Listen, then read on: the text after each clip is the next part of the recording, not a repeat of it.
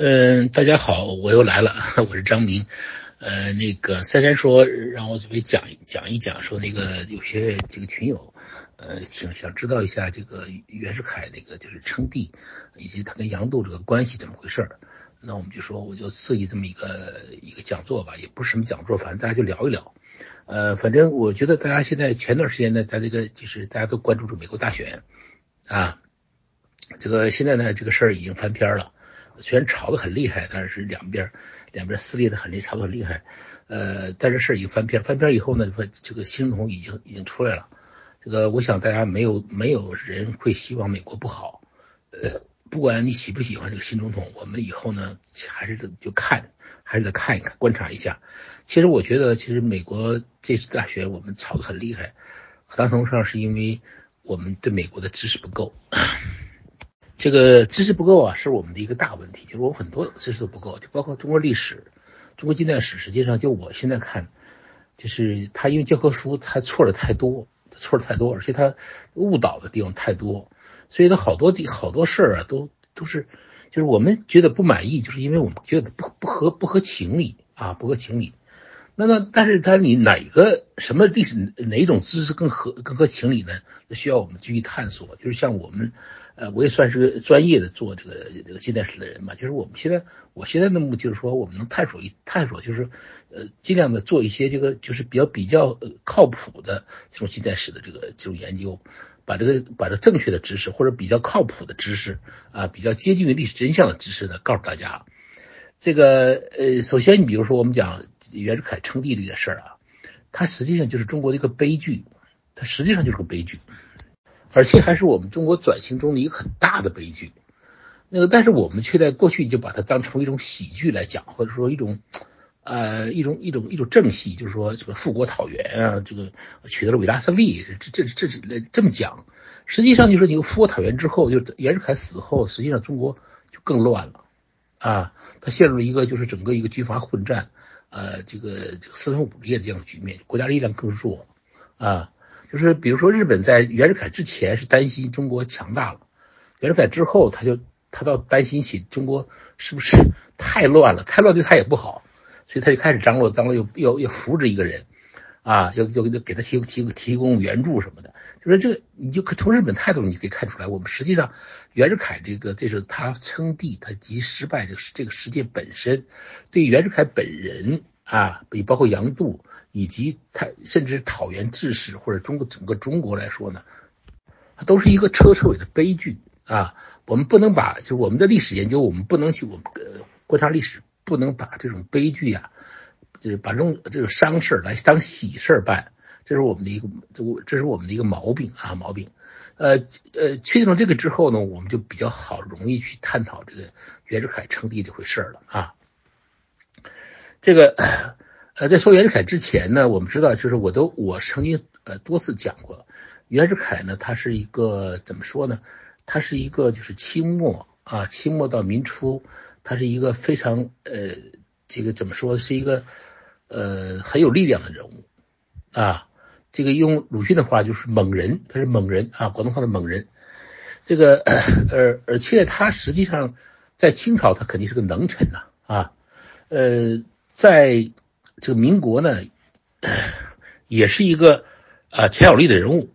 呃，要不然的话，日本不会担心啊，不会担心在他手里头呢，中国就强大了，因为东亚就是这个两强不能并立嘛，一山不能容二虎，说。你日本日本强了，中国就难受。呃，中国中国要强了，日本也他也难受。所以，而中国又那么大，所以说日本对中国这个这个这种崛起的这种担忧还是很强的啊，非非常强的。呃，这个事儿呢，就是说，呃，这可能到可能到现在，比如说我们以后再往前走，就今现在都不行。现在你说中国崛起，日本也也也不好受。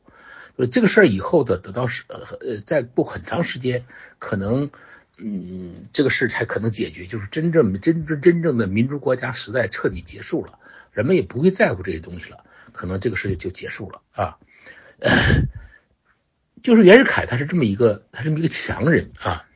就是他很不一般，就是为什么当年呃，比如说呃，李鸿章死死死就是死的时候，其实李鸿章很不满意袁世凯了。但是他还是推荐袁世凯来接任，就觉得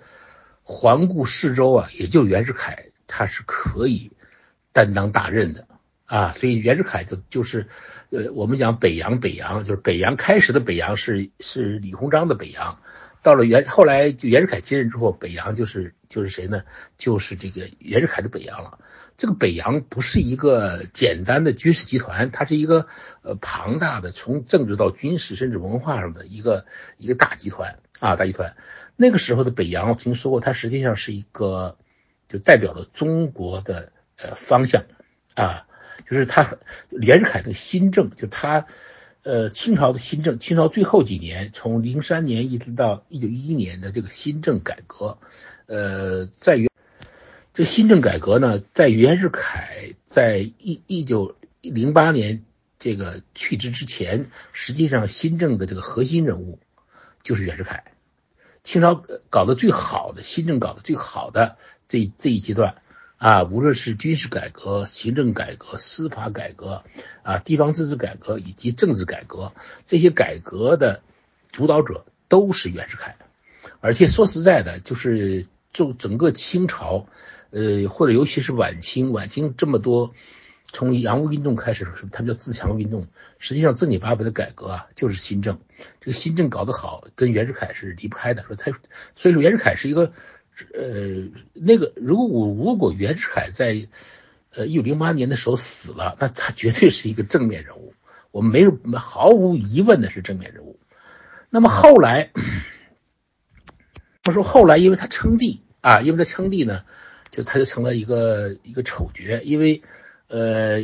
他是北洋代表，后来到后来他就他一下的这个军政府，就是这历次的政府都实际上都是军政府。都是军人当家，无论是无论是皖系还是直系还是奉系，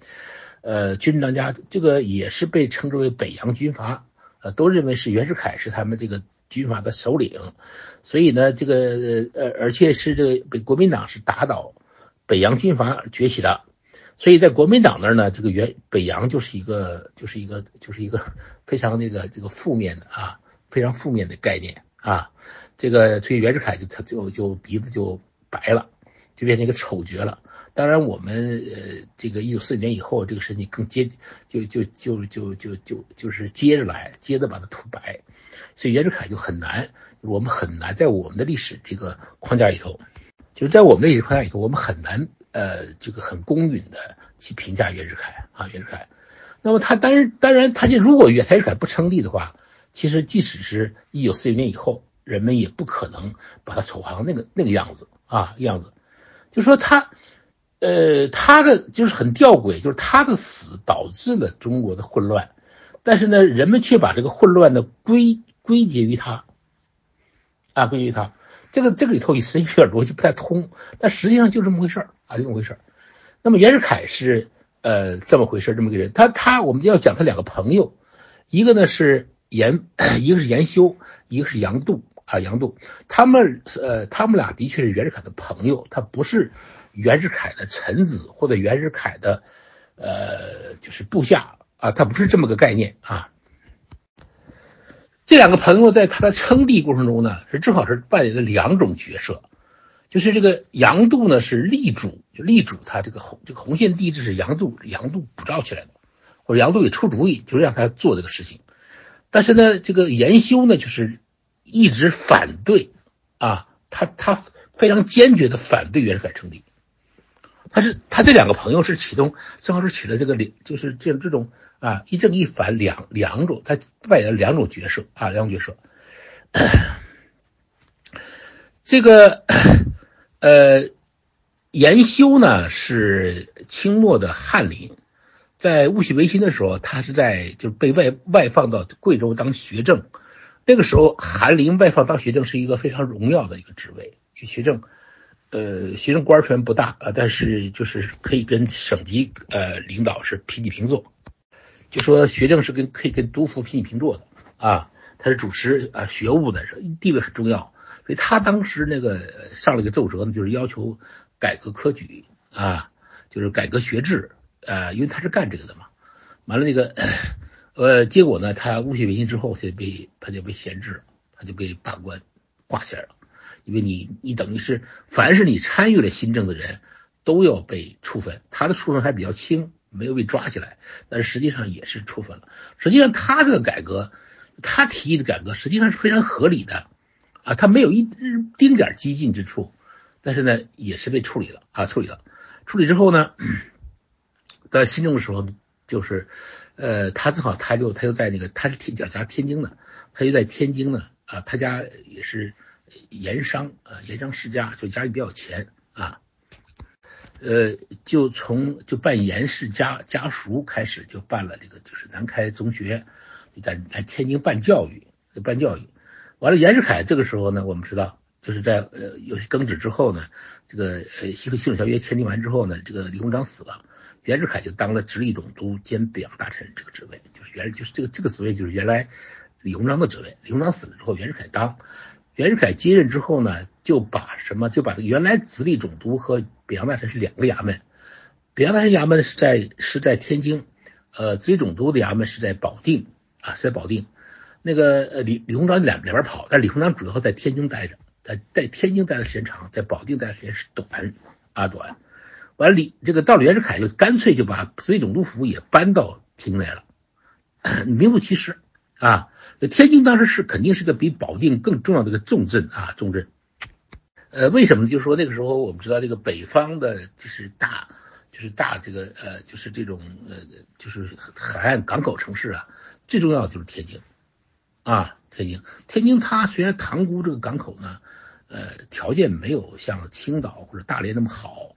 但是呢，它的确是这个位置很重要，所以呢，北呃天津，所以后来凡凡是天，我们是在个天津好多租界嘛，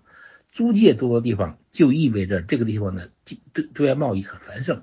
所以呢，天津就很繁很繁华啊，很繁华。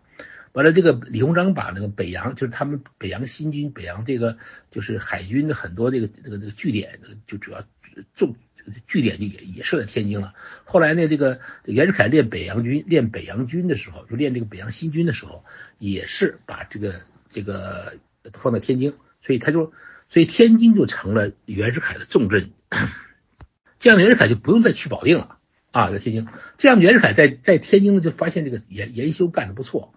于是袁世凯那个时候是啊很有锐气，他他非常愿意延揽这些。呃，全国的能人可以说那个时候，呃，全国的呃优秀人才，呃，包括当年啊，这个曾国藩送那个幼幼童留美，那些留留幼童留美没有学完回来的，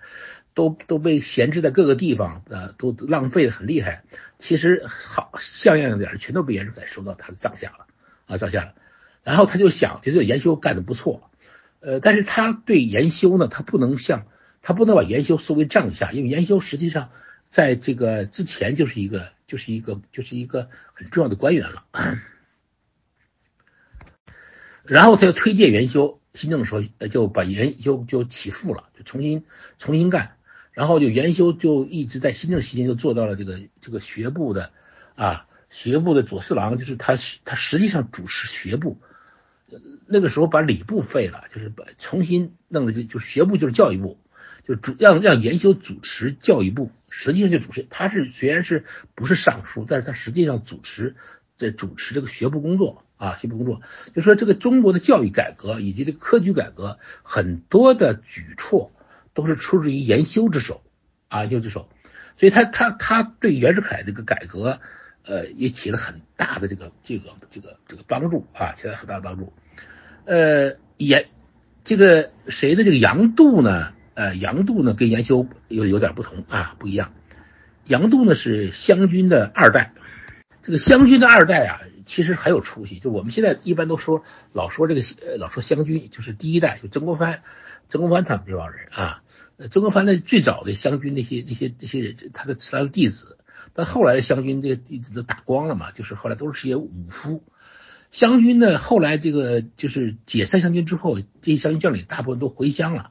呃，这些人呢，但是他们都很有钱，很有钱。呃呃，很多人都没有文化，但是他们都都让他们自己子弟读好好读书。他们子弟很争气，很争气。就杨这个杨呃这个谁呢？就杨度就是杨度就是一个就是一个就是一个湘军二代。完了，那个他的他的这个伯父是湘军中的一个总兵衔的，是很重要的将领。这个他他他过继给他父亲也是湘军，但是官儿大小点儿，他过继给他的伯父了啊。杨度从小就非常聪明啊，很聪明，呃，书读的好，所以他很快就呃考上秀才，就是中国举人。后来就去又去日本留学，在日本留学中间啊，就我们那个时候的，就是呃，在日本留学的学生中啊。就是鱼龙混杂，就新政时期已经大批的人，几万人去了，五六万人去了。但是这些人中间呢，就正经八本的，你能考上日本的专科学校啊？呃，就像鲁迅那样，你你考一个什么这个烟这个这个这个这个仙台师专啊，就是不是师专，仙台医专啊。呃，像像郭沫若似的，你考一个这个帝国大学的这个啊医科，那都是很了不起的人物。大多数人实际上都在那混，都在混日子，在混日子。完了，混日子中间的好多人去就就就就就就就革命啊！就当时鼓吹革命也是一个时髦啊。呃，杨度呢，他是呃在去之前呢，已经呃投投奔，就是虽然他是举人，呃，他投奔当时这个这个湖湘名士王凯运门下。王凯运当时是呃湖南最有名的名士，呃，号称是自己擅长这个帝王之学。啊，或者帝王之术，呃，这个那个时候读书人呢，都是想当帝王师啊。你专所谓的帝王之学，他不就是想当帝王师吗？啊，老帝王师吗？王可运自己一生抱负，一生都没有没有得逞，因为他他在他很早就站错队了啊，在这个呃伊赫那拉氏和这个舒顺之间，他他站错队了。那这以后的人就是这样的，在这个。官场上，你只要站错队了，就是就麻烦了啊！他基本上虽然没他，虽然当时他他没有他没有官爵，没有处罚他，但是他从此以后也就不想，因为在从此以后，在这个中清朝官场上就比较有出息了，所以他的他就在家里头就是就是这种啊，就是呃就读书啊教学，就是做所谓弟子，但是他的名气很大啊，就的确的确是非常大啊，非常大。呃，这个人呃有没有学问呢？当然是有学问。这个没有学问的，他也不会不会推他。但是呢，他的学问比较比较邪，就是比较比较邪啊。我看过，我最近在有时候会看看他的日记，就是这个人经常他的看看法啊，就是他的一些见识是看法就跟别人不太一样啊，就那种就经常会有一些这种离经叛道，或者经常一些这个跟人说法都不一样的这种说说法。所以呢，呃呃，这个杨度是比较喜欢跟他学点什么东西。所以他已经，呃，收已经投在王可运门下了。然后他去他去日本去留学呢，也是，呃，他就是学就是去学这个法政，就是学这个法律和政治，他就是这样的，他就是要在，而且他学的非常好，应该说在留学生中间呢，他他他比那帮人都都强，确实他很有心得，他不像那很多人就是只只是个皮毛啊，就是混混混。他真的是很很用功，很学，而且他的文笔也好，就他很有才。所以当时在日本呢，有革命党人，就石文山这帮人，还有呢就是保皇党人，就是梁启超为首的，他们两边都拉他，两边拉他，他两边他都不进。我既不当，我既不进革命党人干，我但是我跟你们还是朋友相称，呃，也喝酒可以喝，平常可以一块喝酒。我也他也不进保皇党。呃，我也不进保皇党，因为你革命党也好，保皇党也好，都是被清廷通缉的，啊，我可以跟你们喝酒，可以跟你们聊天但是呢，我绝不进去，他他不进去，但是呢，我他研究的东西呢，恰恰是清朝所需要的，就是他他也知道清朝肯定的改革，肯定的立宪，所以他那个那时候一九零五年呢，清朝派五大臣去出国考察宪政，这五大臣以端方为首的这帮家伙。呃，你考察完一圈，你总总得交个报告吧？他们哪会写报告啊？于是就把这个事儿就托给人写，托给人，他们就是反转拖拖拖，就拖到了在日本的两个人手里头，一个就是杨度，还有一个是梁启超。杨度和梁启超他们两个人帮助端方他们起草了考察宪政的报告，而杨度的贡献呢？也是相当大，因为后来后来我们老说，我们都说有梁梁启超，因为杨度嘛不是这个地质这个问题不是有污点嘛，大家就不愿意提。这这中国历史也是，就中国人讲历史的人呢，确实有问题，就是 他老是不可能实事求是啊。杨度的贡献很大，但是杨度呢，因为他在日本留学，他学他后来回国之后呢，他因为他没有，他既不是革命党，也不是保皇党，所以他就可以进去，可以直接参与到这个政府里头来参与这个这种变革。当时他的算盘也是这么打的，就是我为什么我不去参加革命党，也不参加保皇党？就是你这一你这样两个一沾边，我就不可能回回国，回国就不能干了，体制内就不会要我了。但我一定要进体制内去做，因为只有体制内才有权利，才可以做这些事情。所以他进来，进来以后呢，就直接参与这个这个这这个这个立宪改革啊，立宪改革。一这个呃，袁世凯呢就把他收到他的墓墓墓中啊，收到墓了，收收到墓中了。他的墓当时呢，这个就是在就是在呃杨度回国以后啊，他是。参加就是一九零三年参加过一次，就是这个经济特科考试。当时那个这个为了为了推行改革呢，就是说说首先先先选举人才吧，就把先先考先就就是以这个戏谑为主，考一个考一次这种经济特科啊，把所有的人才。那经济特科当时前三甲第一名呢是梁士义，就广东梁士义，呃，第二名呢就是杨度，第三名是这个那个谁。就是那个呃张一林，这三个人都后呃后来这个这个这次考试被那个呃被谁给废了？被有有人就攻击说这梁师义啊，梁师说梁师义是梁头康伟，不是康头梁伟，他姓梁，跟梁启超是一个姓，他是他是梁师义，义是那个谁那个梁康康有为是治主义，说你看这人是梁是梁头康伟，他肯定是个坏蛋。所以这一告状以后，当时这个先后就对这个康梁他们这个这个气儿还没有消，于是就把这个怎么把把考考试给废了。但这前三甲后来呢都被谁呢？都被这个袁世凯收为帐下，就收到他的幕僚班子里去了。所以他的人才啊，就这两个这三个人，后来三个人都是他的，都是都是都是他的骨干。梁士义后来就是袁世凯的财神嘛，呃，当过这个总统府的秘书长。这个张一林呢是。他的这个就是这个呃，叫做那个，就说什么？就是他这个，就是他这个这个这个这个总统府里头那个呃，专门负责机要的啊，负责机要的秘书长之之类的这样的职务啊，所以都是都是人才啊，人才。呃，杨度呢，实际上比那两个他的就作用还要大。杨度新政期间呢，就参与这种这个立宪改革，所以他他是。当时他没有具体关系，他只是给了呃呃那个谁的推荐，他当了一个给他的一个四品器呃京堂，完了直接在哪儿呢？就在那个就是那个呃宪法啊就是宪法编译所呃公干，他实际上主持这个宪法编译的工作，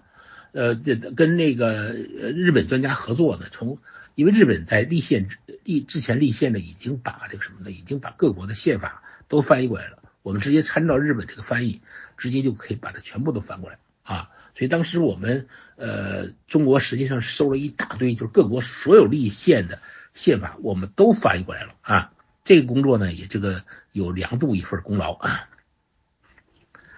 所以他的呃实际上就这样，呃在新政期间，他们三个呢，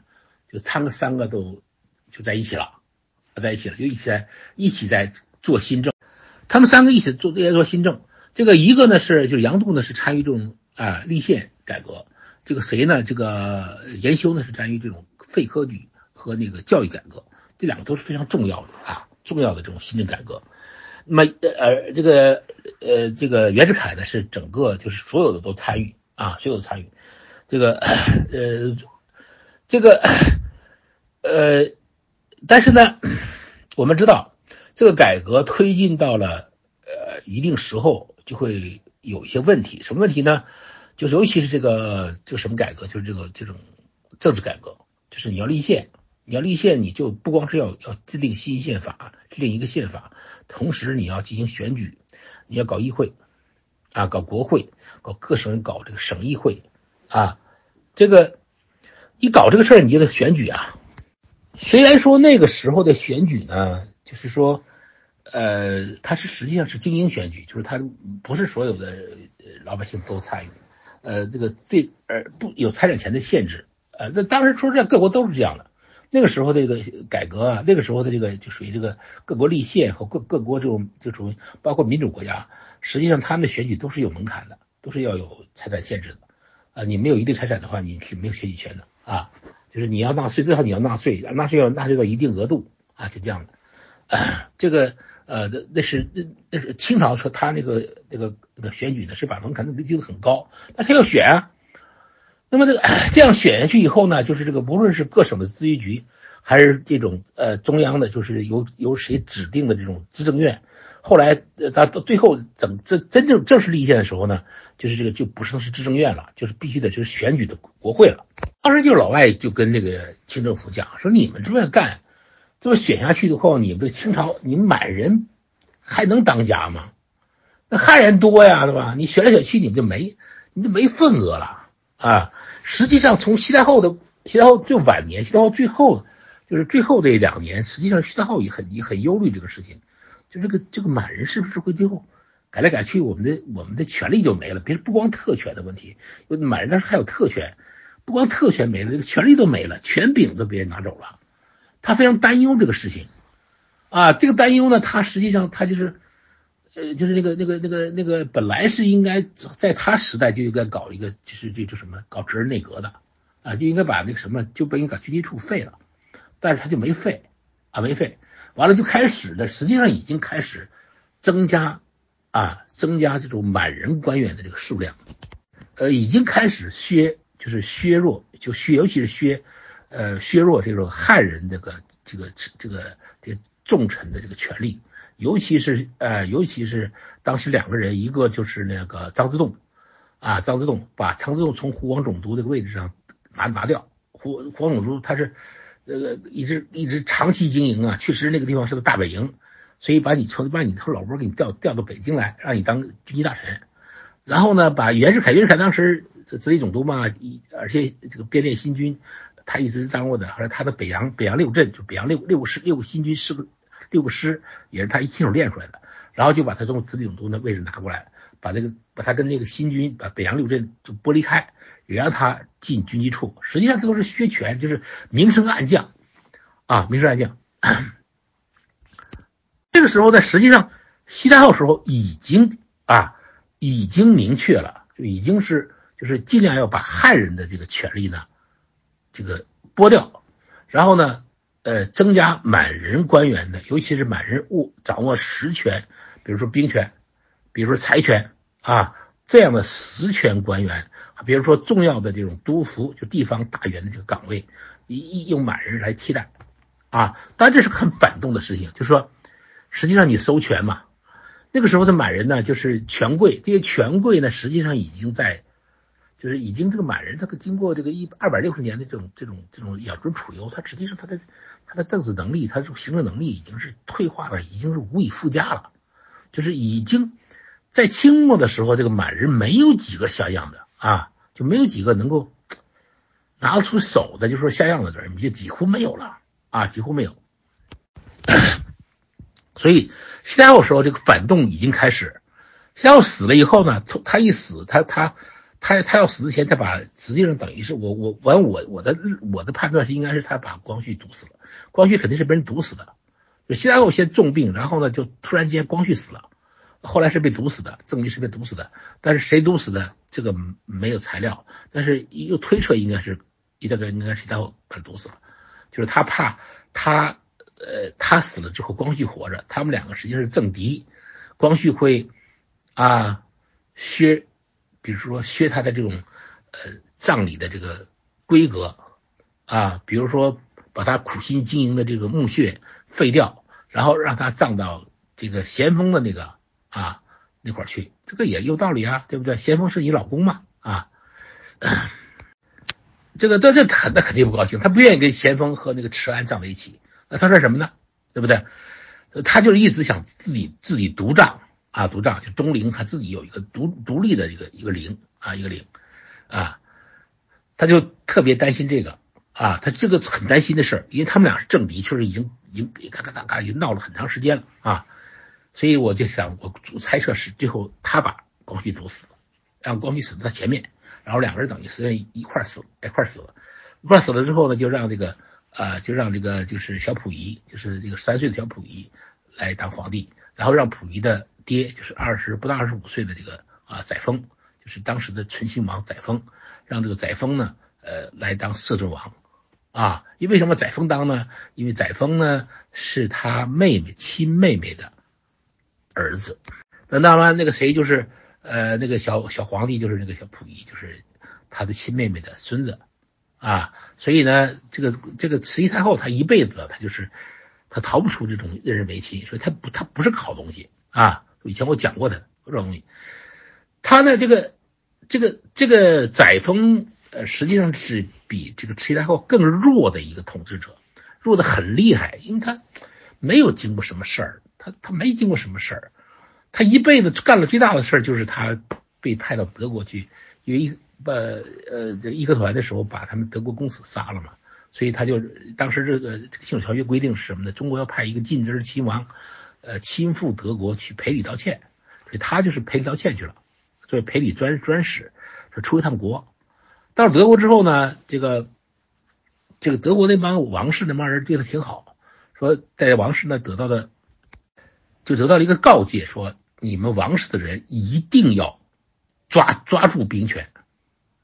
啊，抓住兵权，把这权力抓牢牢抓住啊。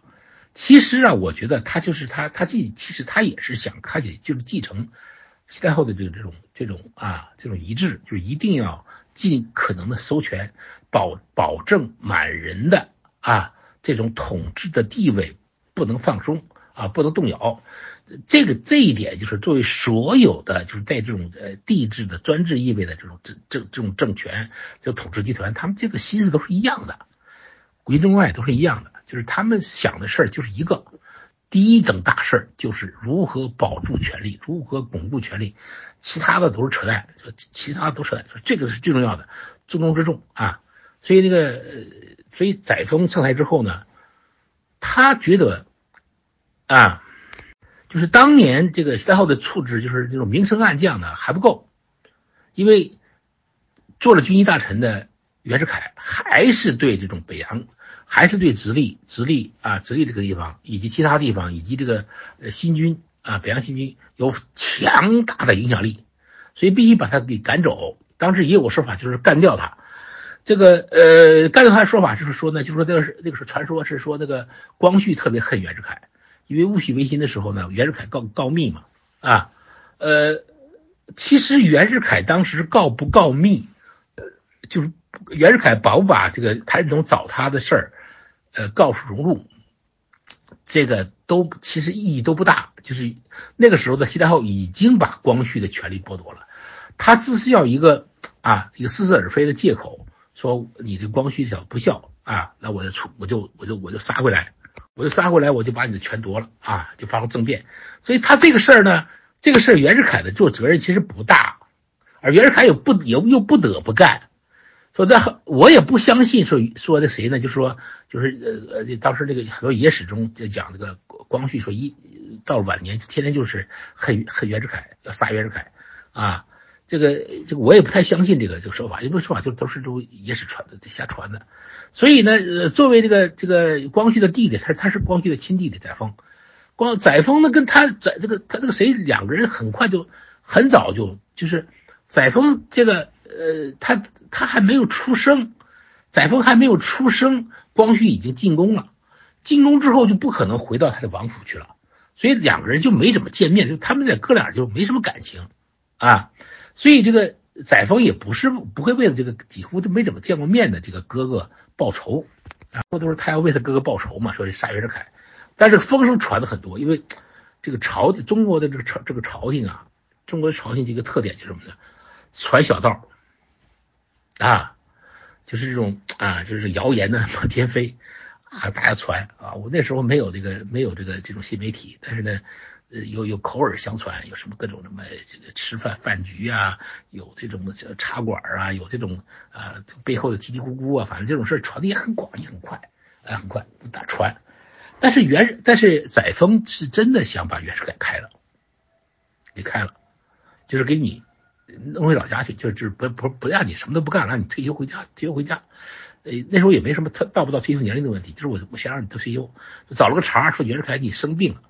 啊，说你说生病说你这脚有病啊，袁世凯脚也没病，实际就找个茬嘛啊，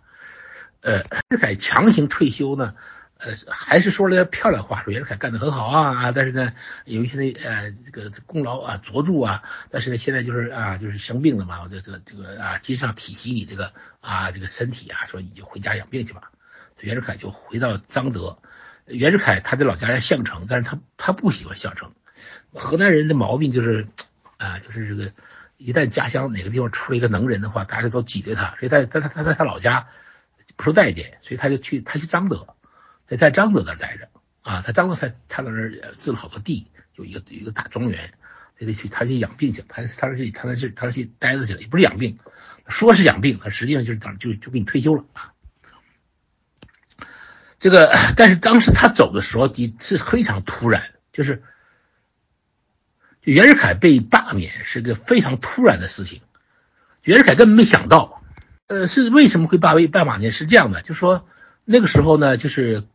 列西方列强都看不起中国，跟中国建交都是那个公使级的，这是公使级，就是使馆最高的这个呃长官是公使，不是大使，就看不起中国嘛，这都哪都是公使。后来美国人崛起之后，美国人觉得这不公平，说你中国这么大大国，你你这连个大使都不不给人派，就都派是公使，说我们要升格。呃，正好那个袁世凯呢是在军大臣，他他是负责这个外交这块的，所以他就。袁世凯就跟跟袁世凯说了，袁世凯就很高兴啊，说你看终于有一个大国要给我们升格了。所以在军机处，他们军机处去朝去拜见这个呃载沣的时候啊，拜载沣的时候呢，因为每军机处定期每年每天都要见皇帝，因为这个载沣等于是代理皇帝，因为小皇帝他啥事不懂，搁那儿啊就放就听着而已啊。载沣就突然间生气了，生的莫名这个气生的是莫名其妙。袁世凯是。丈和尚摸不着头脑，说你我跟你告诉个好事，你怎么生气了呢？生气了，然后呢就一生生气的他他又不能，他等于是皇帝啊，哪有臣子跟皇帝去辩驳的呢？你见他你都得跪着跟他说话，那清朝很缺德这个事儿，其他朝代你你你你你那个大臣见皇帝，你你磕完头你还可以坐，还可以给你赐座给你个座位，清朝是这个很少会给赐座位，就让你跪着说话啊。那怎么跟怎么能跟皇帝吵架呢？争呢？不能争啊！你就问皇帝，你为什么生气啊？这不能问呐。后来就稀里糊涂就退朝，就退退了。退了之后呢，然后就这边就下旨了，说这个袁世凯这个啊，这个什么脚有病，是回家养病去。哎，特别突然，就没毫无准备，毫无准备。然后那朝中就传说，就说实实际上说载沣是想杀，是想杀人的啊，说以后还可能杀人。呃，这个这个朝廷啊，这个朝廷是一个势力场。啊，实际上一下子，原来袁世凯就之前在这个什么没没传这车就是那个呃那个载沣没有上台之前，袁世凯过生日的时候，那简直那个胡同里头挤的那个车马都挤不过来，给他送礼的人那家乌泱乌泱的人来，转过身来他一被处理，马上他们家就没人了，所有朝臣都不敢来，包括他跟他关系挺好的。啊，像那个当时杨世襄是直隶总督兼边大臣，是的，是他推荐的，是他推提拔他上来的，也不敢见，也不敢见。但是呢，只有最后走的时候，只有严修和杨度两个人送来送袁世凯，啊，很冷清啊。这个严修更厉害，严修回去以后就上了奏折。所以说说你们这朝廷不像话，这个你们没有道理去把袁世凯罢免，抗议，然后这哥们就挂冠而去，不干了，老子不干了，又回到天津去办教育去了，啊，我不干了。呃，杨度呢，嗯，没有抗议啊，但后来他也离职了，也离职了，因为实际上他也干也不能没法干了，因为袁世凯的人都几乎都被清算了，啊。几乎都被就就这些亲信，包括梁士义什么的，他那个原来是这个铁路总局的啊，就是中国铁路啊，铁路呃也是被也是被清算了，都是被都被都被清算了啊，就是等于是就是把袁世凯的人给赶走嘛，那个意思啊，明显。而这两个人的表现非常就是很仗义啊，因为在别人都不敢来见袁世凯的时候，他们俩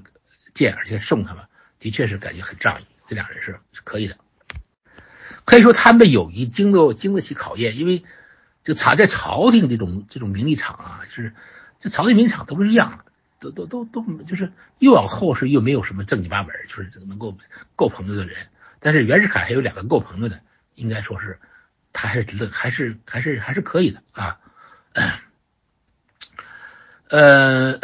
但是呢，这个事情呢，后来我们知道这个就是呃发生转机，就是辛亥革命。这个辛亥革命，辛亥革命实际上是就是朝廷激出来的啊，我也不能细讲了，细讲就是另一个大课题，是朝廷激出来的。就他他实际上他这个光呃溥仪呃这个这个就是这个溥仪他爹就是采风这个不断的收权呢，他把这个权力不断的从汉人手里头收到满人手里头，确实是得罪了很多人啊。因为中国这个问题，也就是中国在这个政治上政场上的这个问题，就是这个权力问题。如果你这个权力这个呃这种这个安排，如果是比较不得人心的话，可能就是就会得罪人很多。他不光不光收权而，就是就后来收东西，就是得把这个明明是这些这个这些这个这个民营的啊，就这些绅商们的这个权利，就绅商的这个这种铁各各省的路矿权也收回国有，这就是很得罪人。因为当当时办铁路，你只要谁把铁路修成了，就就就挣钱啊。就是不像现在的铁路赔钱，那时候铁路你修一条挣一条挣钱啊。那么你你民营收你修修好修不好，那是我们的权利，你不你把我们的权利是剥夺了，等于是不把我们财产给剥夺了。这个在清朝末期就是新政改革之后，实际上是大逆不道的，因为几人们大家都知道了，你这个你这个政府是我们纳税人养活的。不像以前是说你说我们是臣，我们就是臣民啊，你是啊是呃一个天子，这个西方概念已经过来了，所以大家觉得就所以他他把他把这个，所以朝廷实际上是把这基基层这个呃基层快基层民变的时候呢，正好是有一帮革命党人起哄闹事儿，所以他就闹成了，闹成了，完了正好呢也是这帮人呢，就这帮这个绅商们，就你看比如说湖湖北呃武汉的就武昌起义，实际上就是。这个当时这个湖北的咨议局的这个议长汤化龙就是大绅商嘛，他来参与，他要是他要不去去力挺这个这个这个军政府，就是起义这帮人，那基本就没戏，因为当时群龙无首，根本就没有没有没个主事人，都是一帮小兵崽子啊，一帮又没有威望又没有谋略的这帮人，如果是没有汤化龙出来出来力力挺，这个军政府根本就活不了多长时间啊，所以他这个是这么个事儿。这么个事儿，一一一个，你别看这个载沣拼命的收权，搞跟真的似的，但一旦出事儿了，都麻爪了，满人身上全麻爪了，啊，派谁去打仗，对吧？去评判，谁都不敢，啊，那个这个都全都是满人，但谁都不敢，谁都不敢去，啊，谁都不敢去。这个时候没办法呢，就是只好把这谁呢？只好把这个，呃，就是咱们建建议，当时是这个徐世昌啊，徐世昌也是等于是老朋友，但是于徐世昌这人做人比较油滑，所以这个清朝最后他们搞那个皇中内阁的时候呢，呃，徐世昌还是在里头有一个大份额。徐昌就是就建议说，这个时候啊，你让用你带让北洋军，你让这个北洋六镇去打这个叛叛党，你还得让袁世凯出来，袁世凯不出来就没戏啊。呃，载沣一想，可以是也是这么回事了，啊，是这么回事他就不想想，刚刚他把人给得罪了，把人开了，无缘无故把人开了，这是一种羞辱嘛？在那个时代，你你你你你这种这种这种把人给所有免全部免职这样一种一种办法，就人家没错没错，你把人免，这是一种羞辱嘛？你很大的这个问题嘛？你不想这个问题吗？但是没办法了，因为这时候。他们自己确实没麻爪了，都全所有的满人都麻爪了，他没有人敢出头啊，所以只好请他来，只好请袁世凯来。袁世凯当时啊说：“你你你请我出来行，你当时出出来时候，给他一个湖广总督的头衔。”袁世凯说：“我不干，我不干。你要让我出山，你就得把内阁州理大臣让给我。就是他们已经搞了一个搞了个内阁了，你要不给我，我就我就不出来。嗯，那那这个载沣最后也答应了。”啊，也答应。袁世凯一出来就把载沣给废了，你这四个王你别干了，歇菜了。啊，载沣也就老老实实回家抱孩子去了。所以你看这满人没用嘛，啊，这是没有用。完了，我们知道后来就是跟他跟袁呃这个先给袁世凯也厉害，袁世凯上来以后就就是命令北洋军先猛攻猛攻武汉啊，给袁给革命党一个颜色看看。呃，武汉三镇攻下两镇，第三次就第就剩下武昌，其实拿下来也不成问题，因为袁因为袁元洪已经跑了啊。但是呢，袁世凯不打了，就是跟我给你颜色看看就行了，因为打打到最后也很麻烦啊。因为当时已经有十一个省都都独立了，我也不可能都都打平啊，也没没那么钱呀，问题是打打仗要要花钱啊啊，完了就跟谈判，谈判说这个这个就能不能这个啊，这个就咱们就找一个办法吧。袁世凯还不错，袁世凯的方案是什么呢？就是让清朝的皇帝还当皇帝，但是让他让他虚位啊，完了我们成立这个内阁，新的新内内阁说了算就完了，然后再成立国会。啊，他这个就是一个，就是就是就是变成一个很标准的这种立宪。清朝改革是有这个意思啊，有点这么意思。呃，但是呢，当时他那个那个那个，无论是西太后时代还是在这个这个就是载沣时代，实际上他这个呃做的都不像，就这个君主立宪都不像，还是有点像二元君主制，就是还是像那种当时日本那个架构。啊，就是皇帝握有最后决定权的这样的一个，这样一种有议会、有有有宪法这样一个这样的立宪。那么，呃，袁世凯的意思就是说，保留清朝皇帝，我们做成英国样式，就是真正的虚君啊，把他君君主虚起来。但是革命党人不干，革命党人包括那些呃一些党人也不干，说那些这个就是那些呃革命的省份，就是已经独立的省份那些那些那些。呃，绅商们，你包括就包括汤化龙啊，包括张謇，他们这帮人也不干，因为他们觉得他们对满人的满人实在是太讨厌了，就是就满人已经把他们伤伤心了，伤透了。不光是革命党人不讨厌他们，这个革命党人是很是想死，就是要要置他们死命的。但是立宪党人不想置他们死命，就是张謇、汤化龙他们不想不想置他们死他们死命，但是呢也也觉得不能当皇帝，那么怎么办呢？只好就是变成共和制。啊，变成共和制，那么这个局，这个变成共和制这个局面呢，就是说这个，那这最后袁世凯也没办法，就是你就就就是，但是他们达成达成了协议是，你只要过来，袁世凯你只要过来，那这个啊，这临时政府大总统就是你的，就让给你。跟孙中山也说好了啊，孙山当孙山当时也没什么权，当孙山当时是捡的啊，捡的。那么说你只要回来，就当是你的，就让给你。孙山也答应了，他不答应也不行，因为。他实际他实际他他他是实际真真的没有力量啊？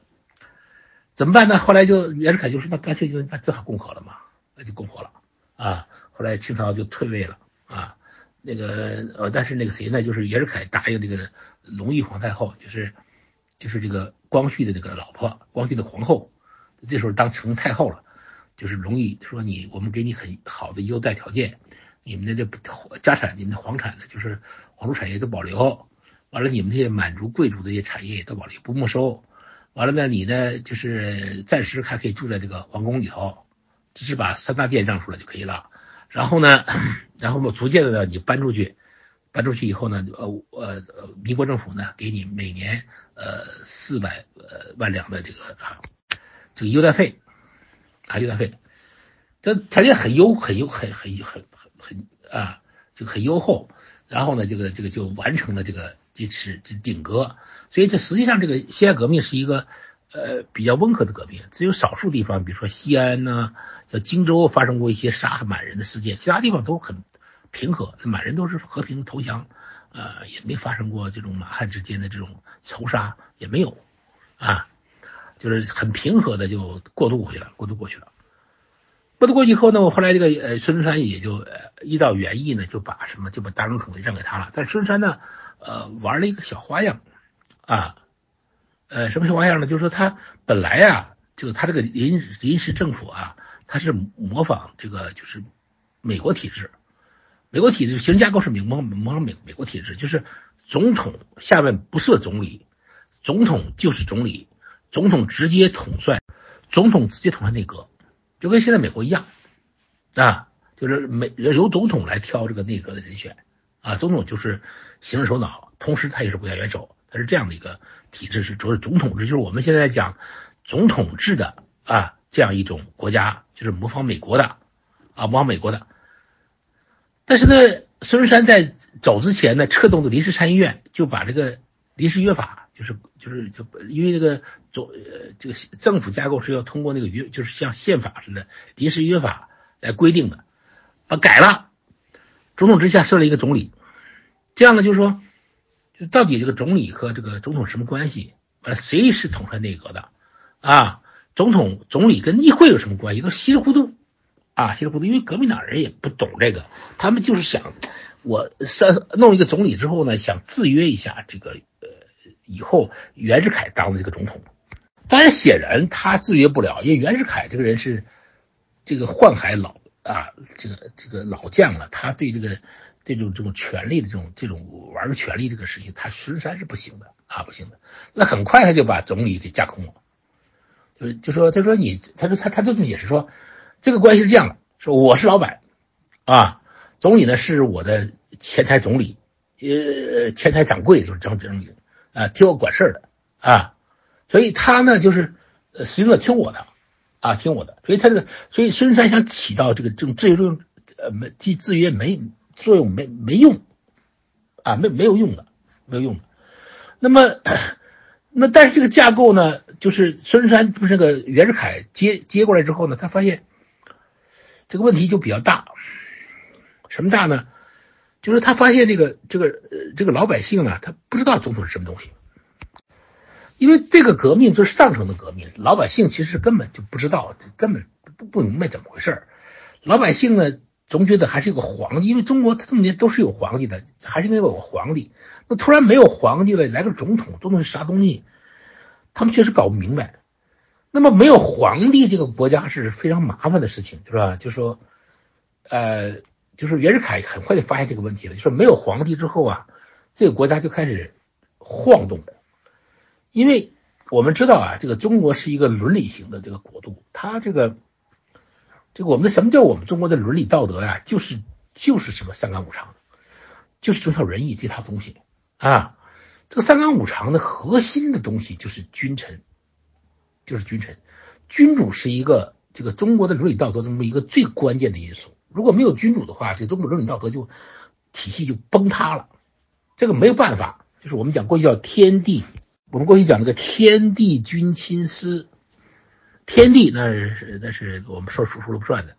君君主，亲就是你的爹爹妈，师老师，天君亲师中当然君主是是核心地位，是五个位的他是核心地位，就最重要的就是君主，君主没有了就就没法没法玩了啊没法玩了，那么老百姓觉得君主没有就没有王法了嘛，呃君主没有了我们干嘛交华联国税啊？所以这个这个这种动荡啊非常厉害，加上这革命党人革命起来以后呢，各地的帮会、各地的这种这种这种地痞、这种土匪全都崛起了，所以这个这个秩序大乱啊，秩序大乱。这革命之后虽然没有产生产产产产生，没有出现很大的这种暴力啊啊，好多地方官都是留任的，但是这种这种就是我们讲过去的第三势力啊，就是我们今天讲黑社会，哗崛起了。啊，崛起了，崛起之后呢，就使得这个社会这个秩序啊，就非常的乱，比较乱。这个是很很麻烦的事情。你不管是当统企业统治，还是在其中老百姓，都觉得这个事 这个事儿很不舒服，很不爽啊。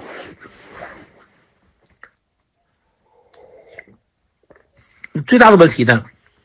最大的问题还不是这个啊，还是什么？就是说，一旦没有了君主之后啊，就人们就发现，就袁世凯就发现。就是他的统治体系中的有一个软的东西，就我们叫叫软实力东西，什么呢？就这个效忠体系，效忠的那个那种那种那种东西，那个东西已经就就不行了，就不灵了啊，就不灵了。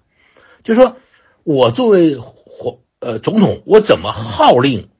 这些官员啊？一下子那个威势大减呐啊，大减。那个呃，那个那个那个曹汝霖回忆说，那个那个袁世凯当总统之后开最高国会议，啊，早晨说比如十点钟开，上午十点钟开，袁世凯早早早就等着了，一个都不去，等半天一个都不来，总统召集开会他们都不来，完了，一打听呢说他们昨晚打麻将，通宵打麻将起不来，早上起不来就不来了，那以前那个朝鲜呃每天天不亮就上朝，皇帝上要上朝，你天不亮就得去，谁敢迟到啊？那么你想，总统嘛，那无所谓。他们说，我总统原来都是我们哥们儿嘛，是哥们儿，都原来原来都是哥们儿，这无所谓，不去就不去了，这不是麻烦嘛？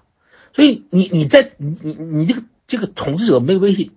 而且他们对于这个这个总统对于这个各省，尤其是什么呢？尤其是孙中山那个搞了二次革命啊，孙中山那个自不量力嘛，就要想非要跟袁世凯叫板，就武想武装推翻袁世凯，但是想的说这个。本来这个收拾孙孙孙孙孙中山案，大家都同意说是法律解决，法律解决也进行很顺利，他就非要造反，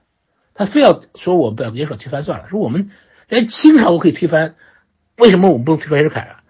其实推翻推翻清朝不是他，不是革命党的力量，他就是那个革命党人，就是那个天亮之前那个打鸣那个鸡，那么鸡不打鸣，那天也会亮的嘛。但是袁春山这个人就比较。哎，就说不好说，那这个大炮就比较比较二，他就不明白这个道理，就非要非要打，结果一打之后呢，这个就被袁世凯就两个月就被全灭，这个这个就给干掉了，啊，他们就流亡日本了，就再次流亡日本，啊，完这期间呢，这个袁世凯就把那个为了扫荡革命党，就把很多北洋军就派下去了，派下去以后呢，他无论是北洋军派下去的政府，呃，还有北洋军的附属军队，有些有些不是北洋军，比如像张勋啊。比如说像倪世松啊，不是北洋军，他是他是北洋军的附属部的附属啊，这部队都派下去了。派下去以后呢，就是这些军队，他们在这在这呃当家了以后呢，都是军政权，因为也不实不实行军政权，军军人统治，军人统治也不行，因为什么呢？我刚才我讲了，秩序大乱啊，皇帝没有了，秩序大乱。那么这些这些下去的军人在各省当家了之后呢，就出现一个什么问题呢？就是说，按道理说，过去朝廷有一个忌讳，就是说。军人不能握有行政权，就是你军人，你不能说地方行政权、地方的这种这种行政权、地方这种财权，你不能同时兼有。如果你兼有的话，你就容易割据，啊，容易割据。那么这个军政权就是一把抓，开始叫将军，后来叫督军，都是这样的。那么袁世凯发现他的权威不够啊，对他这些将领们权威也不够。就是这这些这些各省的这些呃将军呢，他这种权力特别大。以前你说这个在王就是清王朝的时候，就是各个省的官员，你不管怎么说，你你你都得是中央派，中央这个吏部派。呃，后来就吏部没有了，就变成民政部，民政部来管这事儿，民政部来派。但是民政部派不了，就各省的这个县长啊，就当时叫这个这个县知事，你派不了。他就是各省的将军，就就就就控制了，就不让你们派。你袁世凯想改也改不了，不不敢改，这帮人抗议说我们不行，这这就是我们的，就是我们的权利。这个权利本来就不是他们的啊，就中央的，就中国的原来那个清朝的习惯，清的制度就是这样，就说你你不管多大的官，你必须中央中央派下去。但是你可以，比如地方官，你是省长，就是或者省省里的督抚啊，总督或者巡抚，你可以把他参了。你可以把他找茬儿给他革了，但是你派官员还是在中央来派，但是到袁世凯这儿这不行了，那人事权已经拿走了，那各省的这个财权也是他们自己控制的，完了就那那各省要那个中央要靠这个省养活，那各省如果是不给你钱，你就就没。但是袁世凯时代还好，就是各省还没有不不给钱，但只是拖拖拖拉一点。但袁世凯已经觉得很麻烦，就是我已经不可能像像皇像清朝皇帝那样的就另行金子啊。我做不到啊！你清朝皇帝的时候，你看袁世凯实力这么大，直隶总督，比北洋大臣，同时握有北洋六镇六个精锐师，一当时一共是准备在全国建立练三十六个师，就练了十几个，北洋六镇是大头。那么你想，这个时候你皇就皇帝还是摄政王呢？你说把他免就免了，但是他当总统了，就不敢去免任何一个地方的军头。一谁也免不了。最后，他因为这个以这个贪腐的名义，把那个金兆尹，就是个北，就是今天的北京市市长，给杀了。他想杀鸡给猴看，但是你才看杀的是文官，人家也不在乎你，啊，也不在乎你。所以他就觉得这个很麻烦。所以呃这个事儿呢，就是这个事儿什么？就是说，实际上呢，就是说杨度实际上是，呃，这个时候呢，袁杨度呢，实际上是这个谁呢？袁世凯想让他当呃教育部长。呃杨呃这个谁呢？这个呃最早的袁世凯想想让这个严修，因为严修最最仗义嘛，想让严修去当这个他的财政部长啊。严修不干，说严你你说我，他说我要是当你财政部长，等于说当年我就是打赌了，等于是我在我已经啊我已经看到了你以后能能能能能能能能能能起来，我先打赌了，那我那我成啥人了？我当时就是出于义愤，我就没想过以后要沾你什么光，所以我他不当，他不当呢，呃，完说你当教育部长行不行不行？这也不当，我都不当。不当没办法呢，就是财政部长他不能给杨度，他他你这杨度的不是这个料，料，他就让杨度当教育部长。杨度说我不干这个，我不干，我要干大事儿，啊，他说我这个人就是那种，他就是他就是我是我就是帝王师啊，帝王师，我是要干大事儿的人。那么他当完了也完了就给他就是这个后来那个不是那个他那个袁凯把那个国会也废了嘛，就给了个给这个给呃成立了一个一个一个参政啊一个参政院。呃，参政院就是他那人都是他自己聘的，参政院来代替国会，但是这个实际上代替不了的，代替不了。但是，但是这个呃，但是他就搞这个东西，让杨度当了个参政，啊，杨度等于杨度等于就是就是处于一个呃副衔的位置。但是杨度的谋划就是想重新呃回到一个就是一个君主立宪的这个一个一个框架里去，就说呃呃，在这种这个这种呃这个这个局面下呢，杨度认为呢。杨度认为，这个就是中中国确实是不不适合一个共和。袁世凯也这么认为。袁世凯刚刚刚刚当这个总统的时候，他就就他就总统，他就是共和制些不是太，他就觉得不行。他问过那个他的那个英文秘书，就是顾维钧，顾维钧是英美国哥伦比亚大学毕业的。他说：“你是个洋学生，你告诉告诉我这共和啥意思？”呃，这个这个顾维钧说：“Republic 嘛，就是这个。”啊，就是这个什么呢？就是这个，就是这个，这个，这个众人管理这种公共事务，就这个意思。他说：“你说这个众人能管理公共事务吗？”他说：“你看北京大妈，就是我们搞了这么多年北京的建设嘛，北京那个搞警察的街道建设，对吧？搞卫生，那个不能随便倒垃圾。你看大妈，呃，家里头收拾好，收拾干干净净的，出来那个垃圾要没人，咵就倒倒倒把扔到街上。”说这帮大妈哪有哪有公共意识啊？根本就没公共意识。说这中国人老老百姓没公共意识。说怎么让他们去管理公公共事务？这中国做不到。说现在，说袁世凯不是一个，他不是个守旧派，但是他觉得中国不不合适啊。但是已经共和了，又怎么办？又又又又退不回去。所以他实际上在退，一直在退。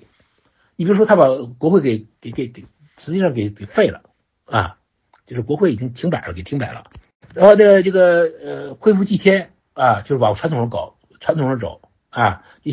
就就就想部分的恢复，就是在这个共和之下，部分的恢复传统道德，比如祭天、祭孔啊，以前是都祭孔、祭孔也废了，他他全恢复了，但是这个都不行，就是这种方法都不行，然后就把那个什么的官制改了，你比如把国务院总理改成这个国国务卿，就是。然后自己呢，就尽可能专权，尽可能的加强权力啊。他把他呃变成呃终身总统，然后呢又可以呃提名下一任总统。他他的权力实际上已经是近近乎于君主了。但是由于没有君主这个名号，实际上呢他还是不行，他的权威还是不够。他是不是特别喜欢当总统？呃，现在看来实际上没有什么证据证明这一点。不是不是，他是不是他喜喜欢当皇帝啊？就是特别喜欢当皇帝啊？就特别想开倒车，实际上没有这样，就是这样证据证明点，就是他就是想，他跟杨度想的是一样的。当时那个我们呃聘的美国的那个政治学会的会长古德诺当那个政当这个政治顾问，古德诺写过一个，就是中国实际上不适合啊，不适合共和制，这个道理是对的。这个道理是对的，这个呃，但是呢，这个你怎么能操作成一个呃这个君主立宪制？这个时候这个问题就大了，就这个就关键是操作环节是有问题的。这个杨度呢，就是一个杨度是从开始就认为共和制不合适啊，他就一直就是想，就是对于他对于他来说，在中国在中国建设一个很好的君主立宪体制是。他的梦想。度之所以为什么保持这样一个在野之身啊，呃，就是他没有进政府，他这个意思就这个意思，就是我的一我我就是要搞这么个事儿，搞这么个事儿，所以他搞了一个筹安会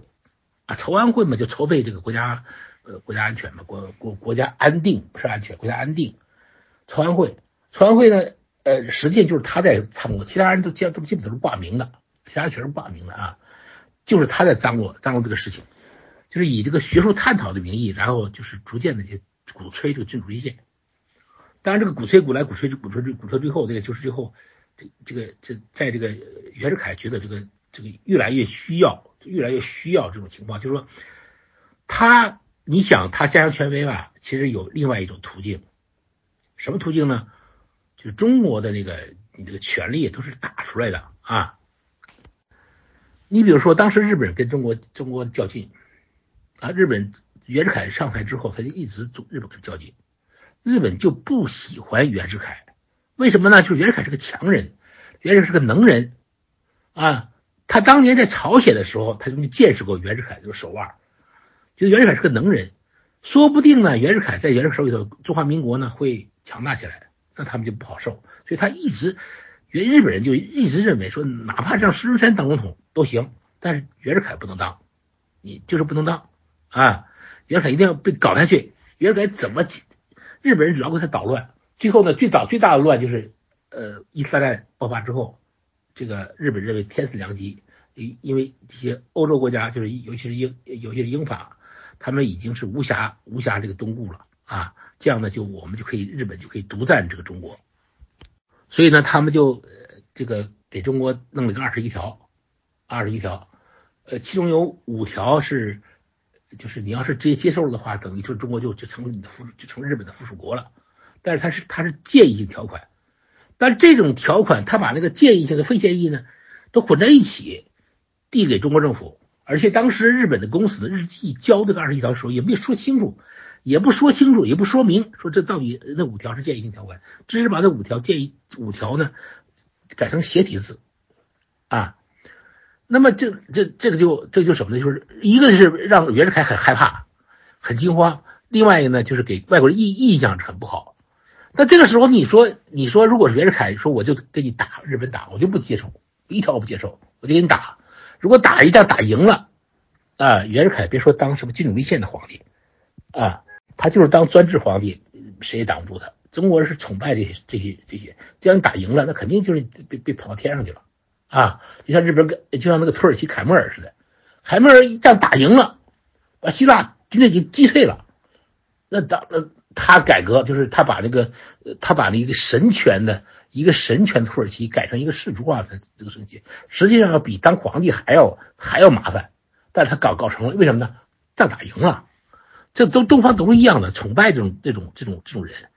但袁世凯没有办法做到这一点，他没有办法跟日本人打。他问过当时陆军部长段祺瑞，说：“我段祺瑞要打，说我们能能坚持多长时间？”段祺瑞说：“能坚持三个月。”我说：“坚持三个月，这这打什么打？没法打，算了，就别打了。”他不能用打来去获取权威，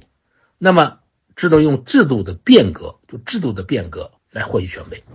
所以他的称帝实际上就是这个这个思路，就是用制度变革来获取他的权威。就是你皇帝，就是他幻想当年的。皇帝的名号，有皇帝这个大帽子在这放着，好像他本身就可以，就可以让人家，啊，就可以就可以获得就权威，就是皇帝这个称谓的本身有一种魅力，其实不是的。这皇帝称谓本身的魅力是有限的。清朝皇帝之所以有他的权威，是因为他清朝皇帝当年是打出来的，啊，他们当年是打出来的，他是这种这种皇帝，他本身这个威势是。他们清朝满人的祖宗余威啊，所以你还是打，这这中国这不是不能开会开出来的一个一个政权，就必须得打出来，你就得打，你当皇帝也得打，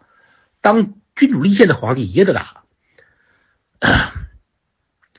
那么后来我们知道，这个就是这谁呢？就袁世凯也同意了。这时候呢，梁士义也成了这个就是帝制的操操作者，因为袁世凯又同意了嘛。呃，不光是他的原长子袁克定在掌掌握事儿，梁士义也在也在掌握这个事儿。后来袁世义、梁士义也是跟杨度一样被通缉了啊。当年的这两个这个就三丁甲这这两个有两个都被通缉了啊，通缉了。在这期间呢，严修不同意，严修是纯粹在野之身，他什么官都没有，什么都都不要，他就屡次来找袁世凯。开始袁世凯还见他，后来就不见了。说这个人呢，就人人人一旦到了这个份上，就说就是好朋友也不行了，他已经痴迷进去了，他觉得这个事情非得这么办不可了啊，就不见了。啊，也见了，俩人吵架，他也不能把严修怎么样，觉得他就不见了，也就见不着他了啊。所以这个事儿呢，就是说这边呢，两个好朋友，一个好朋友呢拼命的鼓鼓噪啊鼓噪，一个一个好朋友就是拼命的这个组建啊党，但是呢，我们知道这个还是往前走，就是帝制的还是进行。那么这个里头，我们就有一个问题，说他说的是君主立宪，但是呢，袁世凯操作中有很大的问题。这个君主立宪呢，你同你重他的重君主立宪的重心是哪呢？是立宪，不是君主，对吧？这个我们得有有点西方这个这个基督史的这个常识的，你都都都应该知道，君主立宪的核心是立宪，不是立宪就意味着你有宪法，你要有一个国会。那么当时他可以做呀。你可以选国会啊，你可以去弄宪法呀，这都可以弄啊，啊，你不好的宪法也也是个宪法呀，对吧？但是那个袁世凯在这个红线地之中，袁世凯的红线地之中呢，我们只看到了君主啊，怎么坐龙袍啊，坐龙椅啊，怎么安排这个这登基仪式啊，没有看到立宪，既没有宪法，也没有国会，他会不会以后要搞的？我估计以后还是会可能搞的。但是当时是没有，所以呢，所以给人的印象，你就是在搞一个专制、专制、专制帝制，不是就不是立宪帝制，啊，不是立宪帝制。所以他这是他属于这个袁世凯的操作的一个重大失误，啊，重大失误。袁世凯是不是要做这个专制专制帝制？我觉得不是，他可能还是要立宪的，但是这个立宪呢，可能不是。就是他可能不是说那种，就是完全他是虚君的，他这个君主还是有权的，就他做他做君主还是有权的，但是呢，国会也有一一部分权利，至少能够做到像日本那样啊，日本那样，就做到像日本那样的，就是国会也有权利，但是君主也有权利，但是呢，这个国会呢是可以呃这个支撑一个政党政治，支撑一个议会政治的啊，但是最后决最后决定权在他这儿，他他估计还会做成做成这样，但是在当时没有。就最后他把这个预备立宪取消了，他就他他他把这个他帝帝制就登基取消了，因为这个这边我们知道那个蔡锷反了啊，取消了。呃，这个过程中始终他又回到回到这个共和，他又重新当总统了。那蔡锷说你你当总统也不行了，因为你你你背叛民国了，还是要干掉你啊，你就是还啊，在这个过程中他为什么最后呃退，后来又最后又死？就是根据这个，他就是什么呢？就是他实际上他就是他他他遇到了，就是他这个呃杨度啊和他自己呀都有很大的问题，就说呃他他遇到的障碍是太太大了，他他国内的最大障碍是什么呢？就是说就是这个呃当时呢这个对于这个中国能够说了算，老百姓是说了不算，老百姓你要说是是不是要皇有皇帝的，老百姓当然说还呃。需要皇帝，但是老百姓说了不算。中国这个政治就是这样，老百姓你说了不算的啊。但是这个精英们实际上呢是分成好几派，一一派比较比较比较先进的呢，比较比较比比比较先进的人呢，就是包括梁启超，梁启超那时候已经也也已经很先进了，而他又是个媒体的骄骄子，他们认为你是他是信仰这个进化论的，就是社会达尔文主义。这达尔文主义里头呢，这个制度的演进呢，本身就代表了进化的这个方向，所以这个这个这个君主这个君主立宪呢，是比这个民主共和比较差一点的制度。我们已经进入到了啊，已经进入到共和了，你就不能再退了，不能退。就是我们现在现包括现在我们常说的，就历史不能倒退，其实这瞎扯，历史经常会倒退啊。但是大方就是大趋势上，历史是不会倒退的。你要以一百年或者五十年为跨度，它可能是不会倒退。但如果在这个期间，这个十年、二十年的倒退是常见的啊，常见。那么，那那种这种历史不能倒退，就是这种进化论史观吗？那实际上是错的嘛啊，是错的嘛。那么，但是当时是人们是笃信这一点的啊，就不能倒退。还有一种人，比如说像严修这样的认为，说人们当时就是认为你袁世凯就一当就得就是当总统的，你实行共共和了，你当总统是没问题的。如果还实行帝制，那你袁世凯，你袁世凯作为这个清朝的以前的臣子，你就是乱臣贼子啊，你就是曹操王莽啊。对吧？那个你那你就不对了吧？道德上你就你就你就是不对了嘛，对吧？所以所以这种的不光是那些这帮人啊，就包括那个后来我看冯玉祥回忆说，他们那些他那些士兵都有人这么说的，说你这个袁世凯这不就成了王莽了吗？啊，因为如果你不称帝你是你是总统是可以的，因为你是进入共和另外一个体制，另另外一个一个一个一个区间了。啊，你可以当总统，那你不当总统，你当你当皇帝，那你为什么要把他推翻？你不是等于你等于欺负人国儿寡母吗？啊，所以说，所以这些人是这么想的，所以这两部分人都不同意。关键是呢，他北洋军内部这体系内部呢，实际上他这个体系内部啊，北洋体系内部呢，好多人也不同意。你包括徐昌，他的老朋友了，两个都是河南人，长期。就是徐昌以翰林之身去到他北洋军去给他当当这个啊当文案，那都是两个人好朋友，好的不得了的好朋友啊铁哥们儿。徐昌是实际上不同意，但是徐昌不像严修那样直接直接说，但是他就不说话。这个段祺瑞也不同意啊，也是就是代工了，就严世凯代代就不当旅部长了。王世贞也不同意，王世贞不同意跟段祺瑞不一样。王世贞不同意，是他他眷恋清朝，说你这个也是，就是你你要是你要是当总统，我给你干还行；你要是当皇帝，那那就等于说，那我就我我我给你干，我就对不起清朝清朝皇帝了，因为我当年清朝的时候我也是臣子啊，他们有这个观念。后来这个在在袁世凯顺势压服下，王世贞才出来给他干啊，所以他们都都不同意啊，都不同意。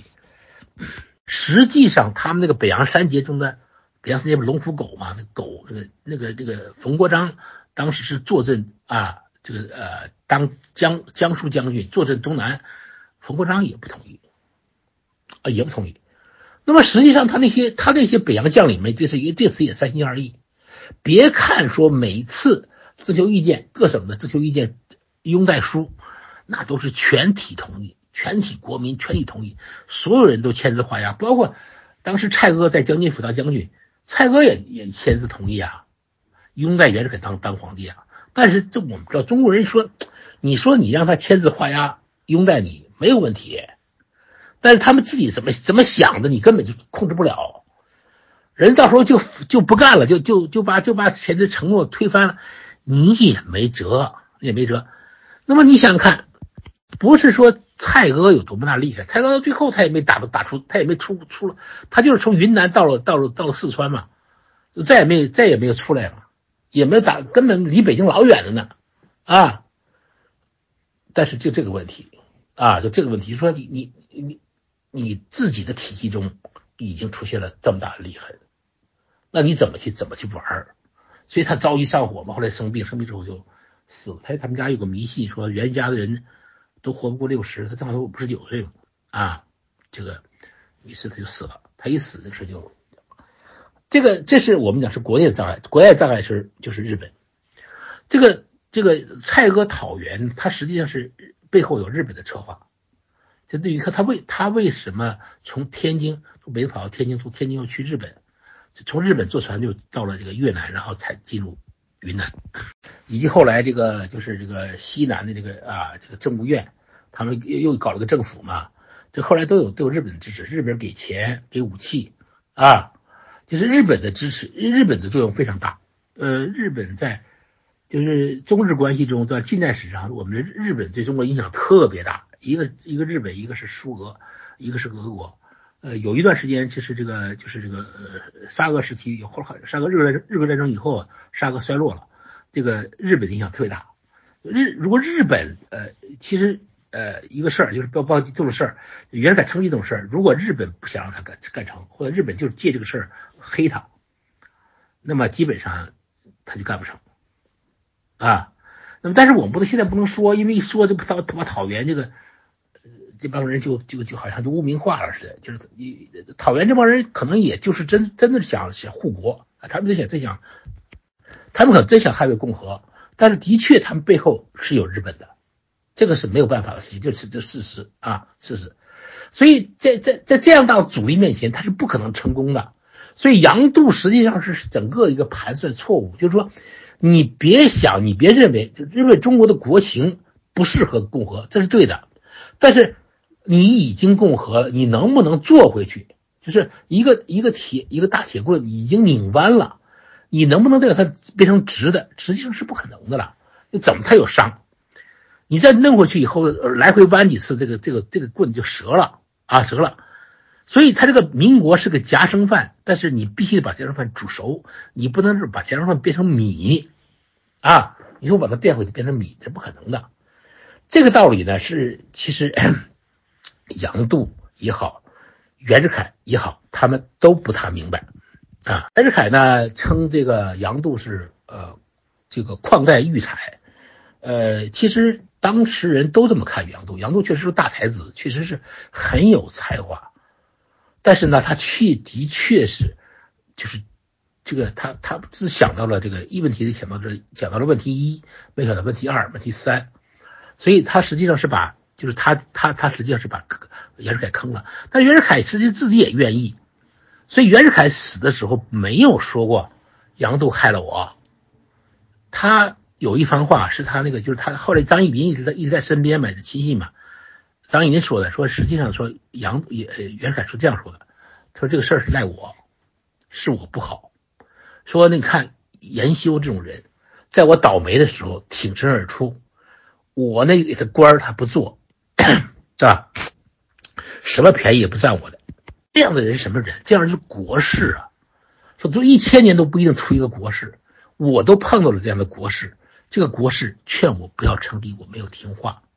他赖我。袁世凯还是条汉子，他比较担当，他不是，他不像那个就是很多领导人，就就出了事儿就把事事都往别人推。袁世凯还是一个是条汉子，他能担当。他说这事儿就赖我自己，是我自己，国事在前，我不能用他的话，是我是我造成大错啊。他没有他没有说把这个责任都推到杨度身上去，没有这个没这意思，他不是这样的人啊，不是这样人。但是杨度这个旷代育才呢，的确是有问题，就是，就是他尽管是很有才，但是他这个问题是，看来这个王凯运这个帝王学也也开始也是扯淡。我后来我写过文章，我就说王凯运的帝王学院也是扯淡。就这种中国这种帝王学，想当帝王师的人呐，一般来说像杨度这样的，杨度这样的，你看起来他是给皇帝出好主意啊，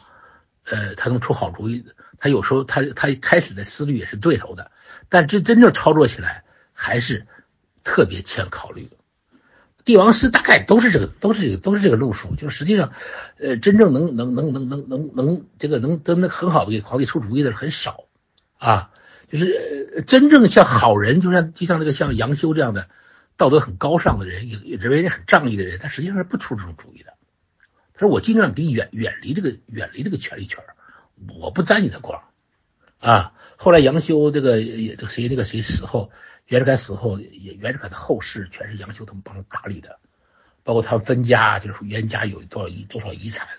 分几个儿子，大概一个儿子分了五五万大洋吧。所以袁世凯实际上还是不贪财的，啊，没有多少家产，啊，所以大儿子杨克定后来，杨克定后来到了到了这个抗战时期，他已经是贫困潦倒了，就日子过不了了，啊，日子都过不了。啊，所以这个每天就是靠那个张呃那个谁张伯驹接济他，每天吃窝头啊，就是只能吃只能啃窝头了啊，所以他的日子也过，就是他们家确实袁世凯这人并不是一个，就是并不是一个我们讲这个独夫民贼，不不是这样的人。杨度呢也不是说呃千夫所指，后来帝制失败之后呢，他第一个通缉他，他通缉犯通缉犯中是第一个名就是。杨度，后来杨度就躲到租界去了嘛。然后呢，这个我们说他这个他这他从此以后，他政治上就没什么作为了。晚年就说还加入中共了，但他其实不管怎么他都没有做，因为晚年的时候他已经靠那谁养活了，靠那个杜月笙养活了啊。杜月笙因为他是个名人嘛，毕业生是这样的，我不管你是谁，不管什么政政政相，你叫什么名人，我就养活你。这个呃，所以他们就是这个研修倒是后来我们知道，他从南开中学和办的南开大学啊，他这确实是他这个呃，在教育上，这个中国教育事业还是他是有他是有贡献的啊，还是有贡献的，做了很多很多事啊，做了很多事啊，这个呃呃，但是杨度呢，实际上后来就。呃，他自己说，后来这个张修张勋复辟之后呢，他说，哎呀，君主立宪这个这个理想已经被他给玷污了，我也我也算了，他他的他的理想已经破灭了，他再也别想在中国，他也这个至少也明白一点，中国这个夹生饭呢，不能轻易的瞎折腾了啊。当然，这个后来这中国呢，实际上是啊，就是呃越变越不好，越变越不好。那么，但是这个里头呢，就是我们呃，实际上我们中国人没有。就是怎么说呢？呃，没有吸取这个，就是这个地质这个这个回旋地质这个这种这个失误。地质它这这是是一个失误，但实际上是一个悲剧。这个你要呃单纯的用道德讨伐，说谁谁谁是混蛋，谁谁什么谁是好人，你先这么样去分，这个这这蔡锷是好人，这个梁启超是好人，这个这个杨度是坏人，这个杨这个这个这个袁世凯是坏人，这个这样是没什么意思的，因为。你最后你不可能得到一个很正确的这个这个这个吸取的这个吸取的，就是就是很好的吸取教训啊，就是你不可能从这种悲剧中吸取中，就是以后再不再不发生悲剧的这样的一个教训，你不可能你不可能吸取的。所以说，所以我们所以我们的历史啊，就是这个就在对在这个问题上实际上纠结太多啊，但是实际但但这个这个问题实际上并不是一个就是很难理清的事情。就是不是一个，就是说我们怎么也搞不清，不像那个宋教仁案似的，你怎么也搞不清楚他到底咋回事啊？因为那个就过去了，当事人都死了，对吧？档案也没有，所以你你根本就没法，就是就是成疑案了。但是像这个红线地质这个东西呢，是材料也有，人人人的回忆也有，所以这好多事都在这摆着。只是说呢，我们可能不愿意，就是中国人他就不愿意去去去好好去做这个事情，就是我们。我们很，我们中国人最大的问题跟日本人差距就是我们他们是认真，我们什么事都不认真，啊，都是稀里糊涂。你不管包括我们的我们号称自由派这帮人，我们干什么事都不认真，都是稀里糊涂混，谁也不愿意下下点苦功夫去把这个事搞搞清楚啊，就是都这这个这个毛病也是挺大的。就是问题，啊，这个这个这个这个这个话题就谈到这儿吧，我这个。啊，也也也耽误大家很很长时间了啊！这个谢谢大家能够听完，谢谢啊。这个 民初的这种尊孔啊，这个尊孔运动，它的确是代表着一种，就是袁世凯想通过这种传统的方法或者传统的这种恢复啊，来来筹，就是这个逐步被大逐步这个修复被这个革命所这个破坏的这样一种秩序，呃，但是。这给人印象中他是在开倒车，啊，他称帝，刚才我讲过了，实际上他出于这种，呃，野个人野心或者这种爱好这种情况呢，是不是太不是很明显？他实际上主要是出于一种恢复这种权威的这样一种这个目的。呃，他呃称帝失败就是这样，就是他他不也不是说反对派太强大，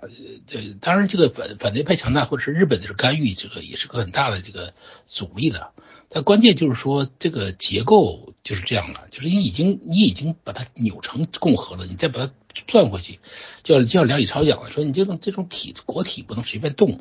动了就会产生动荡，这确实是如此啊。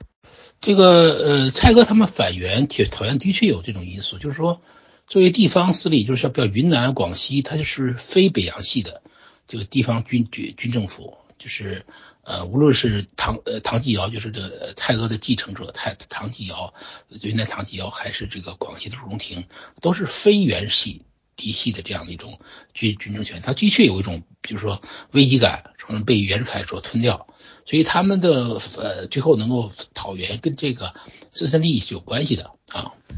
梁启超他反袁，其实他跟原来袁世凯关系很好。他的讨反袁，很大程度上是觉得你这样来折腾可能会有问题，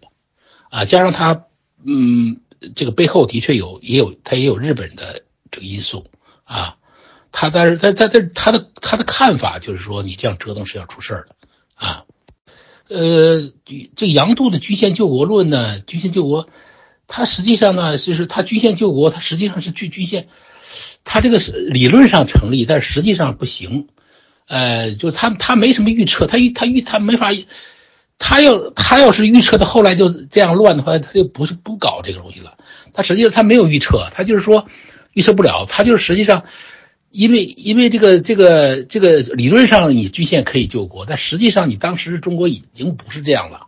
你这搞这搞，而且而且你一个袁世凯这个搞军线，君主立宪，实际也搞不了，因为袁世凯是个强人，